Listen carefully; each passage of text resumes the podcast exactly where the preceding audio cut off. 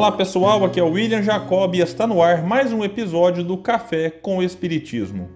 Hoje falaremos sobre duas questões de O Livro dos Médiuns, de Allan Kardec. No capítulo 20, vamos encontrar o codificador indagando o seguinte aos espíritos superiores: Qual seria o médium que poderíamos considerar perfeito?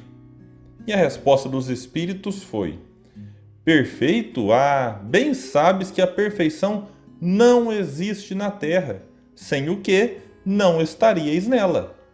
Dize, portanto, bom médium, e já é muito, por isso que eles são raros. Médium perfeito seria aquele contra o qual os maus espíritos jamais ousassem uma tentativa de enganá-lo.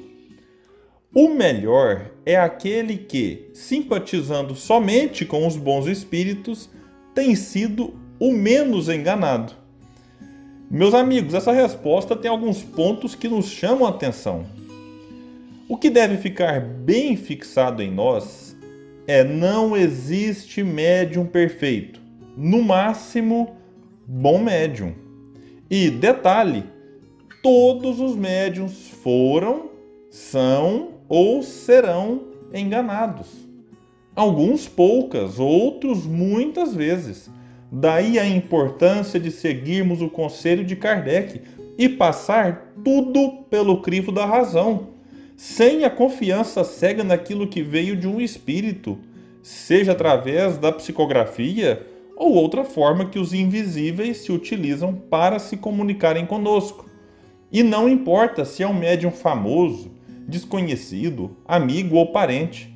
Não importa se determinado livro é um sucesso de vendas ou não, se o médium é jovem ou velho, se é médium há alguns meses ou há décadas, é preciso ter cautela e levar em conta que a perfeição não é deste mundo.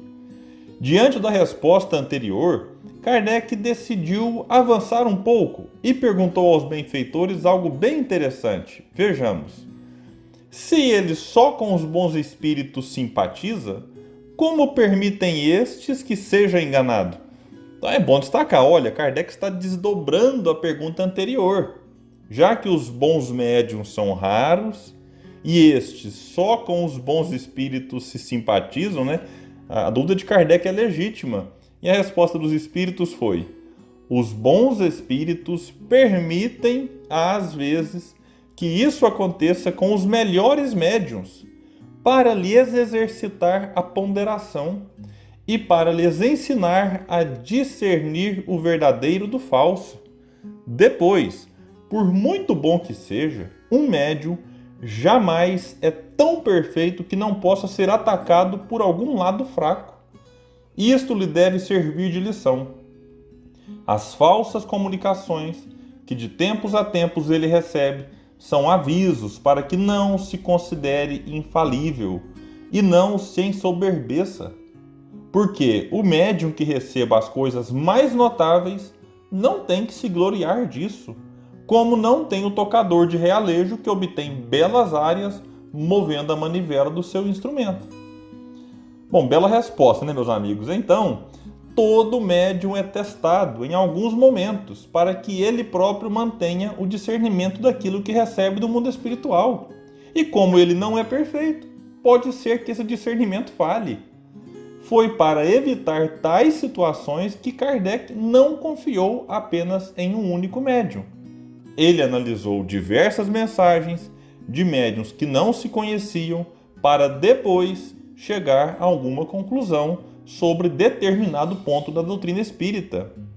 A idolatria a médiums não faz bem para eles nem ao movimento espírita, o que não significa que devemos desprezar os esforços dos bons médiums que já fizeram e fazem coisas boas para aliviar as aflições dos que sofrem. Da mesma forma, devemos lidar com os palestrantes, escritores e dirigentes espíritas, valorizando o que fazem de bom mas sabendo que são seres humanos, passíveis de erros e equívocos, cuja idolatria em nada ajuda e pode prejudicar muito, não apenas o movimento espírita, mas também aquele que é idolatrado. Enfim, meus amigos, finalizo reforçando que podemos sim buscar inspirações em pessoas que admiramos. Isso é normal e pode nos ajudar muito, mas é preciso ter o cuidado para que tal admiração não passe para o campo da veneração idólatra. Afinal de contas, é bom lembrar o que nos disse os espíritos na resposta a Kardec: a perfeição não é deste mundo. Muita paz e até o próximo Café com Espiritismo.